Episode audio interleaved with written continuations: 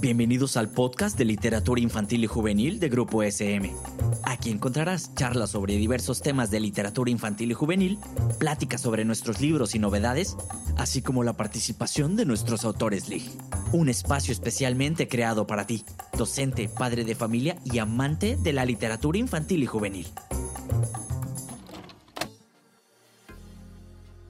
Hola, ¿cómo están? Me alegra mucho saludarles una vez más en el podcast de literatura infantil y juvenil de Grupo SM México. Hoy el episodio va a estar más que interesante porque vamos a hablar de matemáticas y ciencia, pero no se asusten. Es que se trata del libro Por pura curiosidad que aborda justo una conversación entre Jano Mendoza y Guillermo Sienra sobre estos temas tan fascinantes. Déjenme presentarles a nuestro invitado de este día. Él es Jano Mendoza, que como diría Efraín Huerta, es un experto en generalidades. Estudió letras clásicas en la Universidad Nacional Autónoma de México y guion cinematográfico en el Centro de Capacitación Cinematográfica. Ha trabajado como divulgador de literatura, libretista para cine y televisión, escritor fantasma, profesor, reportero para revistas de viajes, co-curador, editor y corresponsal de noticias. Recientemente se mudó a Francia para especializarse en edición digital. Desde ahí colabora con investigadores y creadores de diferentes disciplinas artísticas y científicas. Así que es un honor para nosotros tenerlo hoy en este programa. Este libro es una lectura que disfruté muchísimo, ya que consigue compartir ese deseo por aprender más acerca de los números, además de compartir el asombro por los avances científicos que hay hasta este momento y preguntarse por todos los que faltan. Es un libro que aborda no solo la importancia de las matemáticas y la ciencia en nuestro desarrollo como seres humanos, sino en la belleza de abordarlas simplemente por curiosidad. Así que espero que disfruten tanto como yo de esta charla. Jano, muchísimas gracias por acompañarnos. ¿Cómo estás? Bien, Abril, muchas gracias por esta presentación. Me encuentro muy bien y un gusto también en hablar con ustedes y en participar en este podcast. Genial. La verdad es que en términos de lectura, cuando hablamos de, leer, las personas suelen, solemos pensar que es más en el campo de la literatura. Pero la divulgación de la ciencia está tomando cada vez más fuerza en el terreno editorial mexicano. Me gustaría preguntarte cuáles fueron algunos de los retos que, que tuviste y todo el equipo al crear esta publicación? Bueno, lo dices bien porque este libro se creó en equipo, es un, es un libro que se hizo en equipo, es una conversación entre un eminente doctor en matemáticas, el doctor Guillermo Sienra y yo, que soy un humanista, y un editor que también participó, un equipo editorial, un equipo de arte que participan en la formación de este libro. Y el primer reto al que nos enfrentamos fue el reto, por hablar en términos físicos, matemáticos, el tiempo. Es un libro con el que yo tenía soñando mucho tiempo, pero tuvo que llegar la pandemia para frenar un poco el ritmo laboral de tiempo completo que tenemos eh, Guillermo Sienra, el matemático, en su disciplina y yo en la mía, cuando tuvimos una pausa en nuestras vidas gracias a la pandemia y le planteé este sueño que yo tenía desde hace mucho de hacer una conversación en torno al arte y las matemáticas entonces ese fue el primer reto, encontrar el tiempo para hacerlo y la pandemia no lo, no lo permitió superar porque Guillermo estaba un poco más relajado, yo también. Y el segundo reto fue de comunicación y para esto tengo que hablar como de una metáfora que usa otro matemático muy famoso que es Freeman Dyson. Freeman Dyson dice que los matemáticos se dividen principalmente o se pueden dividir en aves y ranas. Las aves son seres eh, que vuelan y que pueden ver el horizonte lejano de, las distintas disciplinas matemáticas y unirlas entre sí y resolver problemas mediante este método. Las ranas, por su lado, viven en estanques y ven solo los parajes cercanos, los detalles de las flores y resuelven problemas uno a uno con mucho detalle. Entonces Freeman Dyson usaba esta metáfora para definir los dos tipos de matemáticos. Guillermo Sierra para mí es un doctor en matemáticas que es como un ave porque conoce mucho de las distintas disciplinas de las matemáticas y puede ofrecer una vista aérea de todo el, panorama matemático. mientras que yo no soy ni una rana, ni siquiera mi nivel de matemáticas no se acerca al de una rana.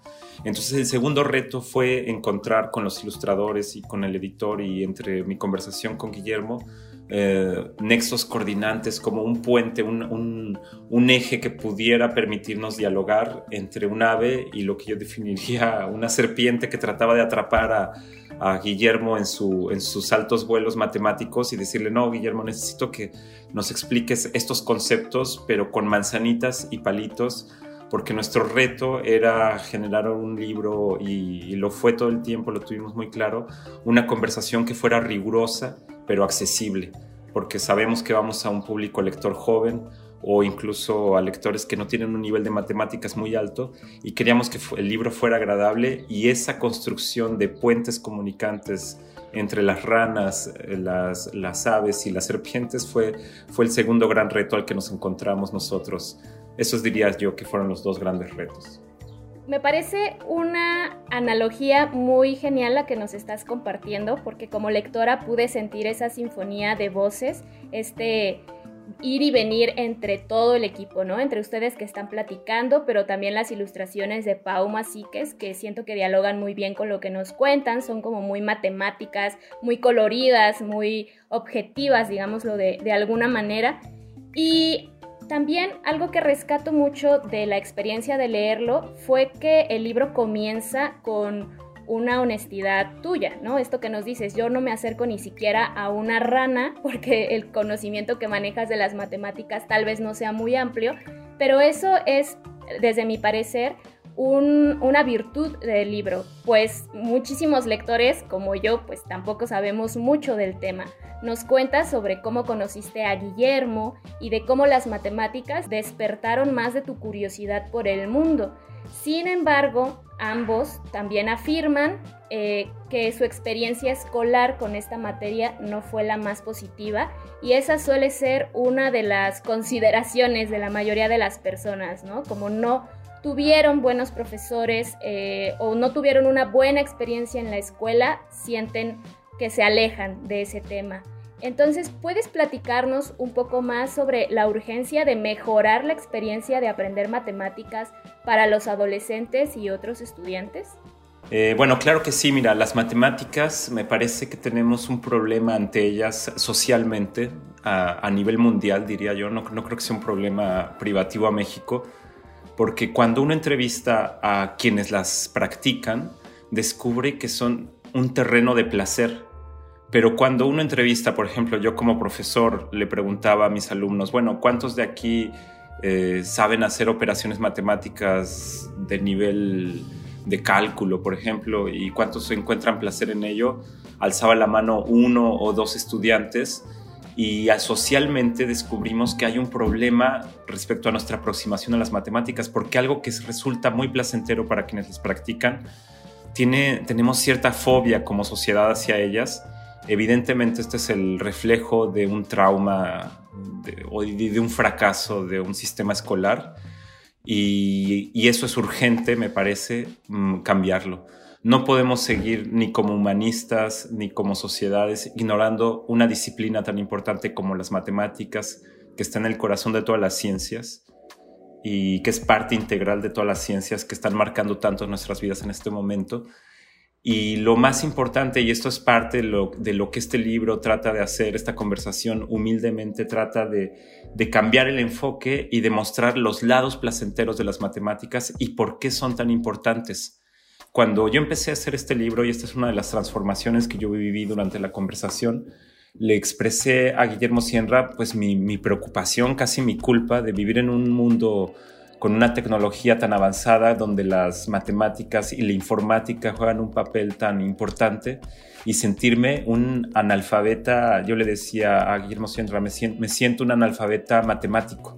No, no entiendo muchos de los conceptos de los que se habla en la divulgación de la ciencia, en la astrofísica, en la cosmología. Exigen niveles de matemáticas tan elevados y, y quisiera saber más de matemáticas para poder comprender todas esas teorías y demás.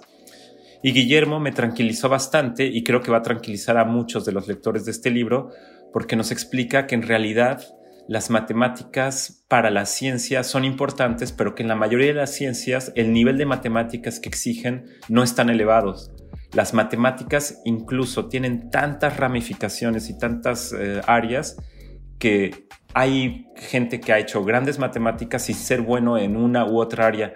Entonces decir uno no es bueno para las matemáticas es el reflejo de un trauma escolar generalmente pero no tiene que ver con la realidad, porque las matemáticas son tan amplias y tienen tantas vertientes que uno puede ser bueno seguramente y uno va a ser bueno en ciertas áreas de las matemáticas. Y bueno, la, en el capítulo 4, Guillermo Sierra este, nos explica mucho sobre esto. ¿Y qué podemos hacer para hacer una transformación eh, respecto a esta urgencia de la que hablamos? Eh, en esto hacemos mucho hincapié y es una de mis creencias, la interdisciplina. Creo que si conectamos las disciplinas que les interesan a los jóvenes con las matemáticas, vamos a lograr comuniones y despertar el interés de quien sea. No creo que no haya jóvenes interesados en cómo nace una estrella, cómo nació el universo, y todo eso requiere de un lenguaje matemático para explicarse y simplemente tenemos que encontrar el abordaje correcto y las preguntas correctas o los, las, fronteras y los medios comunicantes para acercarnos a los alumnos. Y, retomando la, la, pregunta, pues sí, es urgente empezar a hacer estas conversiones, seguramente algunas ya se están haciendo, y la más importante tiene que ver con la importancia de la curiosidad. En nuestras sociedades y en nuestra forma de enseñar las matemáticas exigimos muchas respuestas, exigimos mucha mucha, mucha, mucho rigor respecto a las, a las soluciones, pero las matemáticas también se conforman de muchas preguntas. Entonces preguntémonos qué pasaría si en lugar de preguntarles respuestas a los alumnos, les preguntáramos, tráiganos preguntas y que se premiaran las mejores preguntas, porque a través de las mejores preguntas podemos llegar a las, a las respuestas, a los útiles que son necesarios para resolver esas preguntas en fin, ¿es necesario un cambio de paradigma? Sí, es urgente, sí. Y este libro trata de hacer disfrutable eso, ese, ese cambio. Justo has abordado este, dos, dos temas que también quería conversar contigo sobre este libro. El primero, bueno, ya nos diste algunas recomendaciones también para docentes, padres de familia o cualquier otro adulto que escuche este programa y desee mejorar su relación con el tema, porque coincido contigo, es importante que movamos un poco la perspectiva al momento de compartir este conocimiento, porque sí, la curiosidad está en todas partes y estoy segurísima que con ese aliento de, seguir preguntándonos podemos, eh, pues no sé, sorprendernos y llegar a conclusiones, o ni siquiera conclusiones, sino otros puntos más eh, interesantes, ¿no? Que nos emocionen todavía aún más, porque justo la curiosidad es emocionante y otro tema es pues justo ese, la curiosidad, que el libro se llama Por curiosidad, ¿no? Y la importancia de preguntar, como bien lo dices. ¿Cómo se vence el miedo a manifestar las dudas? Me gustaría preguntarte, porque parece que las preguntas son grandes aliadas cuando somos pequeños, pero luego parece que estorban conforme crecemos. Entonces quisiera saber como cuáles serían algunas de tus recomendaciones para manifestar preguntas sobre lo que no entendemos. Bueno, eh, me parece, y tal vez creo que Guillermo Sierra, el matemático, coincidiría conmigo, que el miedo a preguntar es un miedo sistémico. Es decir, que el sistema educativo está hecho de tal manera que a los alumnos nos da miedo preguntar. ¿Y, por qué esto sucede y cómo puede cambiarse? Bueno, se, va a cambiar si, si alteramos las reglas del sistema la UNESCO hizo recientemente una publicación que se llama Reimaginar juntos nuestros futuros y yo retomo las sugerencias que están allí pautadas, donde dice la pedagogía debería organizarse en torno a los principios de cooperación, colaboración y solidaridad. Eh, creo, y igual que lo, que lo hacen los que hicieron este informe, que bajo un esquema de educación no competitiva y no elitista como el que tenemos en algunas sociedades actuales, el temor a preguntar se esfumaría. Porque hoy la gente no pregunta porque tiene miedo a ser reprendido o tiene miedo a que se burlen de él o tiene miedo a que su pregunta no sea pertinente o que hay, hay muchos motivos. Entonces, si se hace un sistema más cooperativo, donde nadie sea juzgado por preguntar y donde se premie, como yo decía antes, el hecho de preguntar, eh, por ejemplo, los sistemas educativos activos o, que premian más la participación, esos sistemas seguramente serán los sistemas más del futuro. Eh, ¿Por qué no preguntamos hoy? Yo, ¿por qué cuando decía, incluso hacía la conversación, decía, es que si le pregunto esto a Guillermo, él va a pensar que, soy tonto y ya no va a querer seguir haciendo este libro conmigo. Y al revés, después Guillermo Sienra en uno de los capítulos, en una de las preguntas, nos dice, no, lo que los alumnos tienen que hacer es preguntar y preguntar y preguntar y lo que los profesores tienen que hacer es estar listos para responder, responder, responder, responder. Y, esto es un, definitivamente un cambio de paradigma porque en muchas escuelas hoy no se les da la oportunidad a los alumnos de preguntar y existe la idea de una clase donde se dice, ah, las preguntas hasta el final y que no sean tontas. Entonces ya viene un juicio de valor respecto a lo que los alumnos van a preguntar. Los alumnos empiezan a censurar a sí mismos sus preguntas. ¿Y qué es lo que pasa cuando esto sucede? Empiezan las lagunas, que también Guillermo Sierra y en nuestra conversación hablamos del tema. Hay como tres, eh, tres cosas que, que afectan la, la educación de las matemáticas que es la saturación, que es cuando a los alumnos se les carga con demasiados conceptos. Yo para hacer este libro estudié y, analicé a fondo el programa de secundaria y sentí que era abrumador todo lo que se les enseña. Entonces hay, una, hay un problema de saturación. Después hay un problema de lagunas. Ah, por lagunas entendemos la parte, partes que no entendiste o que se te olvidaron porque mucho del universo matemático es secuencial, se va, se va haciendo un andamiaje donde si entiendes un concepto puedes pasar a otro y a otro es como una gran estructura que tiene bases y si las bases no están sólidas tienes una laguna y puedes seguir adelante pero tu cerebro va a hacer el doble de esfuerzo o el triple de esfuerzo y entre más avances esa laguna va a estar más allá sería como si en el lenguaje pudiéramos hablar, pero no supiéramos escribir. O sea, se puede lograr, pero hay límites de hasta dónde puedes llegar. Y el tercer punto, bueno, dijimos no saturar, evitar las lagunas. Y el tercero es la curiosidad, lo que mencionaste, preguntar, preguntar, preguntar.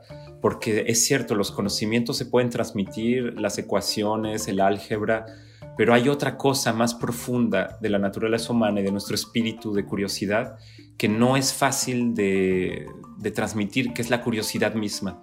Y en el libro hablamos, y el título lo dices bien, por, por, pura curiosidad, habla de eso, de nuestro deseo de conocer, qué recompensa, qué placer nos da el conocer y entender las cosas, el, qué se está jugando en el entendimiento de las cosas, en el entendimiento de la naturaleza, el entendimiento de nuestro lugar en el mundo. Las matemáticas se comunican con el mundo físico, especialmente en el último siglo y en los últimos años, mucho con la, con la física cuántica.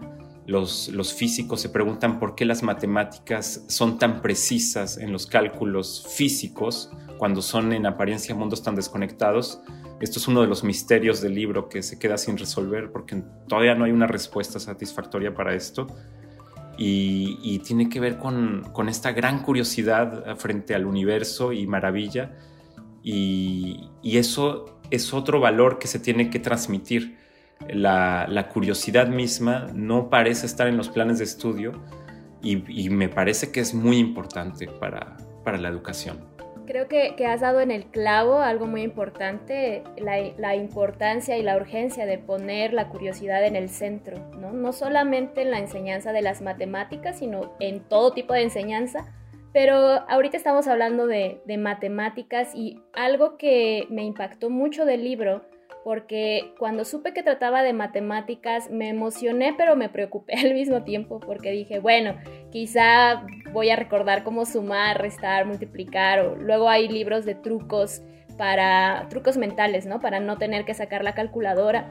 Me llevé una grata sorpresa porque el libro aborda también el que las matemáticas no tienen que ver tanto con nuestro desarrollo como civilización, que sí, pero mm, tienen que ver más con la curiosidad y la comprensión profunda de las cosas, que es esto de lo que estás hablando. Y hay una frase contundente que a mí me, me impactó mucho, que decía, el honor de la humanidad frente al entendimiento.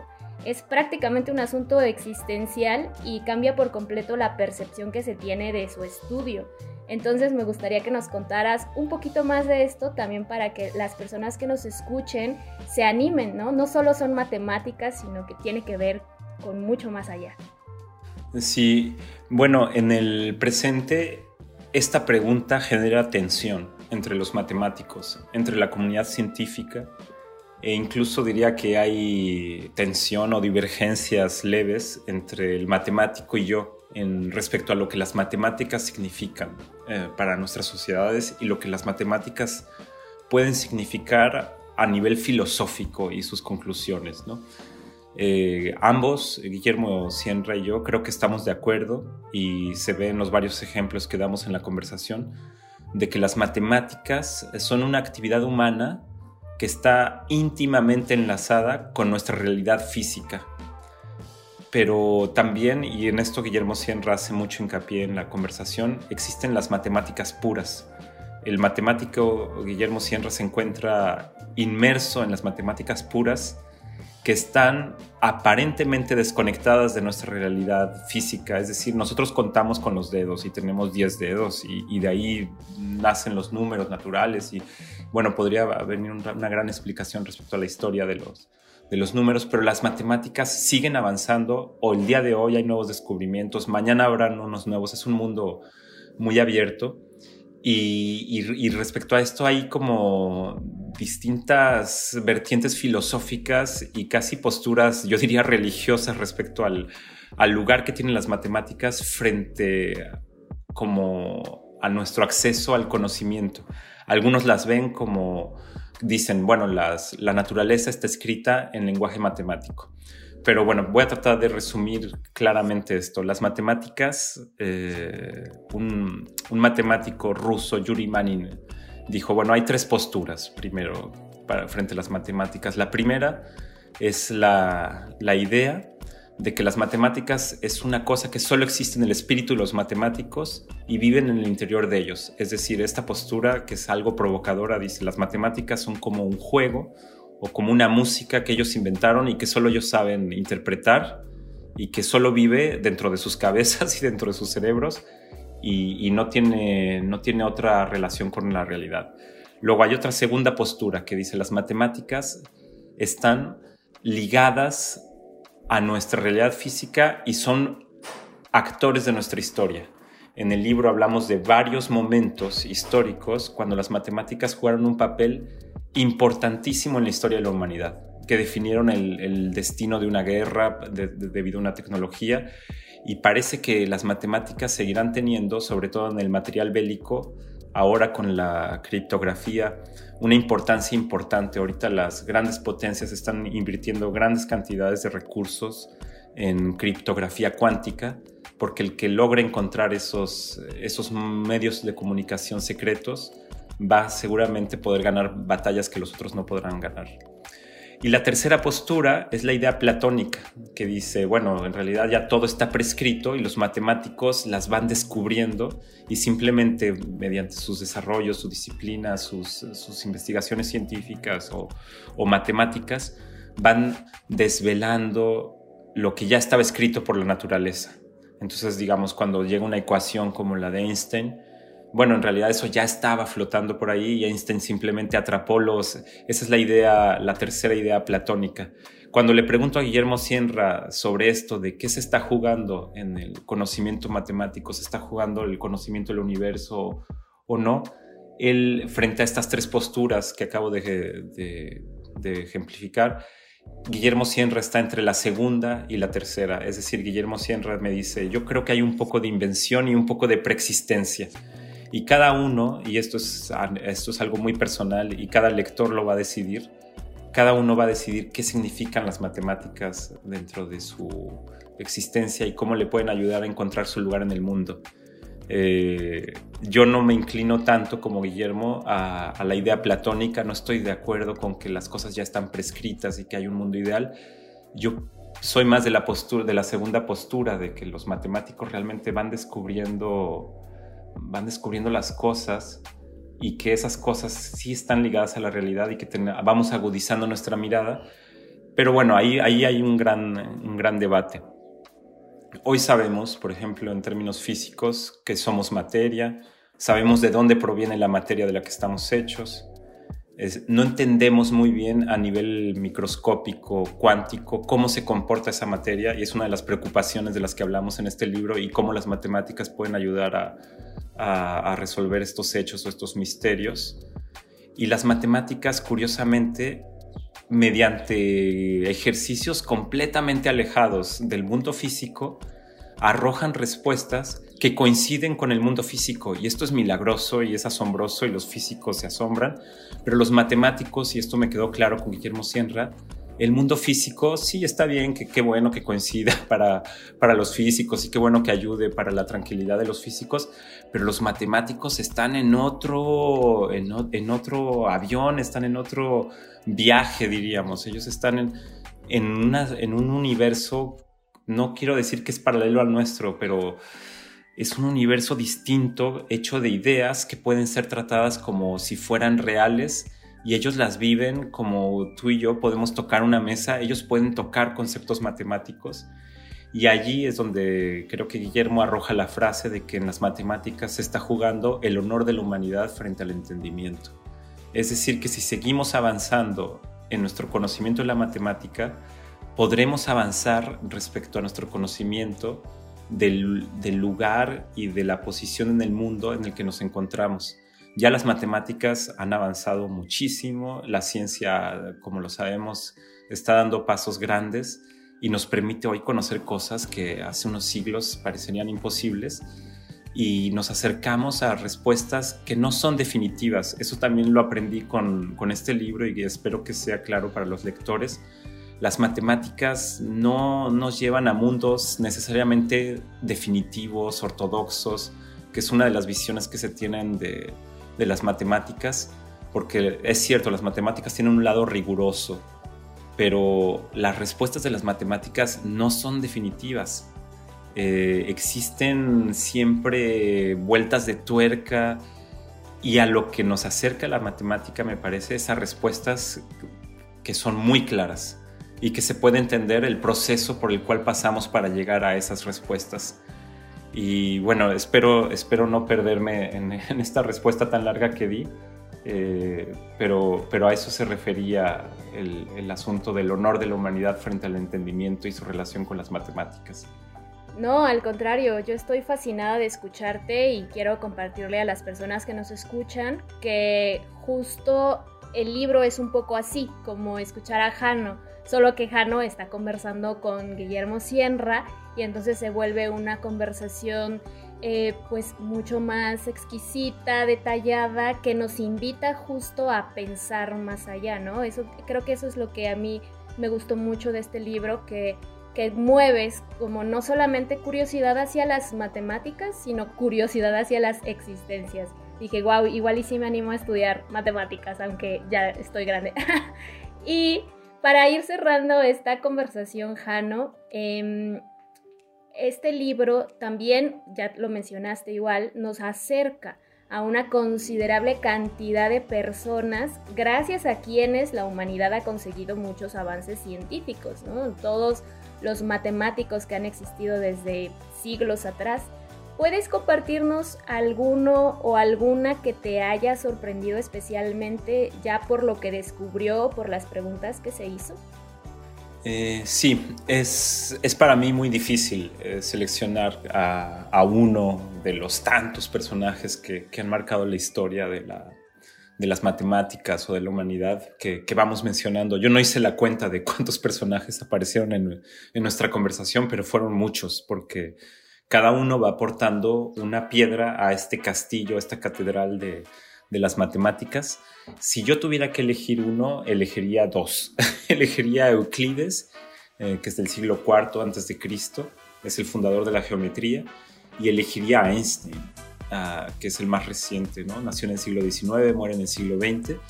Del primero de Euclides no sabemos prácticamente nada, es alguien que se pierden en, los misterios, tenemos su libro que es fantástico, y del segundo, como es tan reciente, lo sabemos prácticamente todo.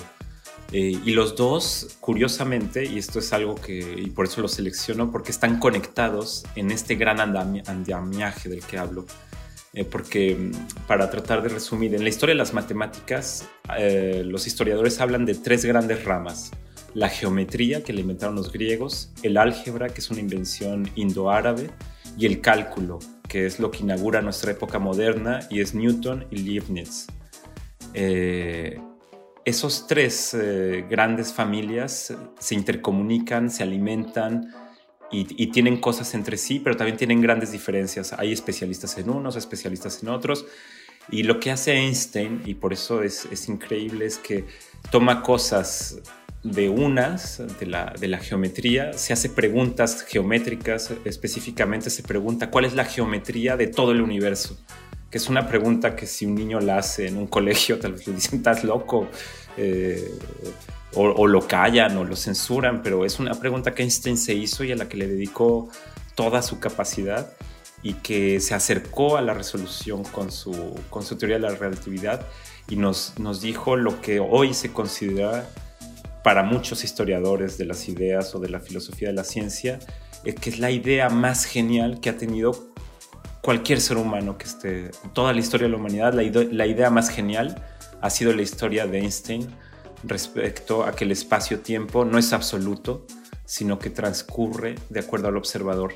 Esto es muy contraintuitivo porque mientras tú y yo estamos conversando, decimos, bueno, hay como un reloj neutro cuyos segundos avanzan, uno, dos, tres, pero esto es falso, esto es lo que nuestra intuición nos dice y nuestra intuición ya nos ha engañado muchas veces. Nos, engaña, nos engañó cuando nos dijo que la Tierra era plana, nos engañó cuando nos dijo que nuestro planeta era el centro del universo, nos engañó cuando pensábamos que el Sol giraba alrededor de, de, la Tierra y no al revés.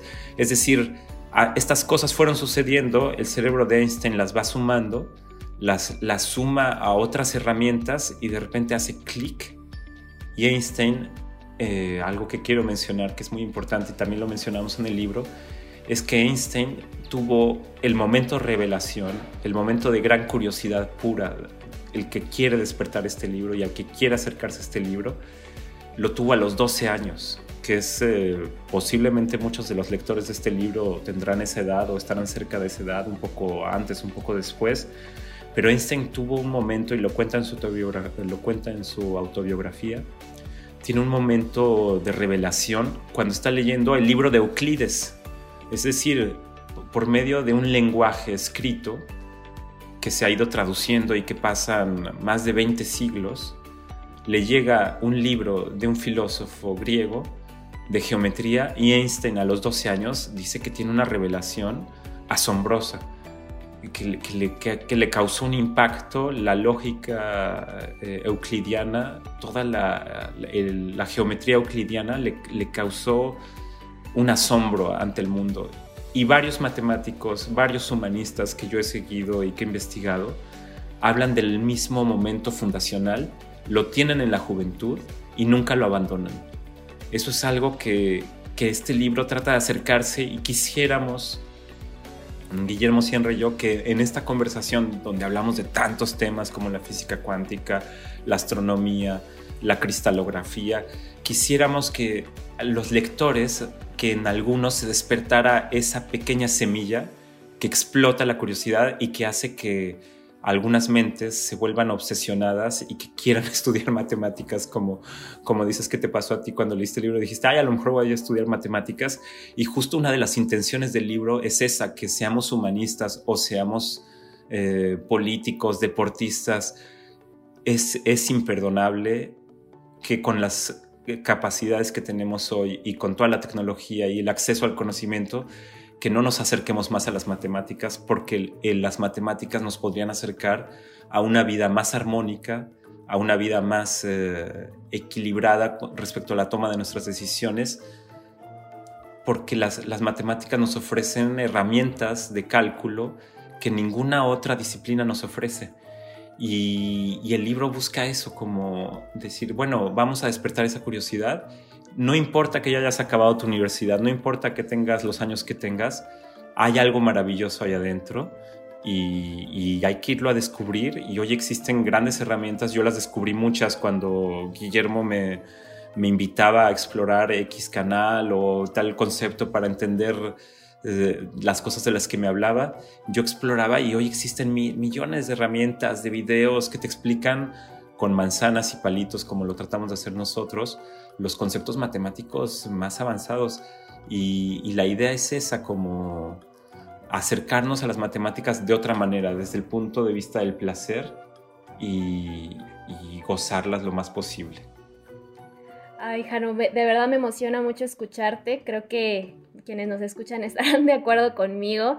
Así que me siento muy agradecida de que hayamos tenido esta charla. Gracias por acompañarnos en este episodio. Le quiero recordar a todos que Por pura curiosidad es un libro que pueden encontrar en la colección de libros informativos de Grupo SM México. Les aseguro que leerlo será más que gratificante. Este podcast no es sino solo un acercamiento a lo mucho que nos comparte este libro consigue despertar la curiosidad sobre el mundo de las matemáticas y la ciencia, nos invita a pensar en la enormidad y maravilla y como ya les dije, va más allá de solo invitar a aprender estas materias, también es una invitación a cuestionar nuestra posición en el mundo. De ahí que no me sorprenda que una de las analogías que presentan en este libro sea entre las matemáticas y el arte o la poesía. Estoy segura de que lo van a disfrutar mucho. Jano, muchas gracias por acompañarnos. De nada, saludos. Nos encontramos en un próximo episodio. Hasta pronto. Esto fue un podcast producido por Grupo SM.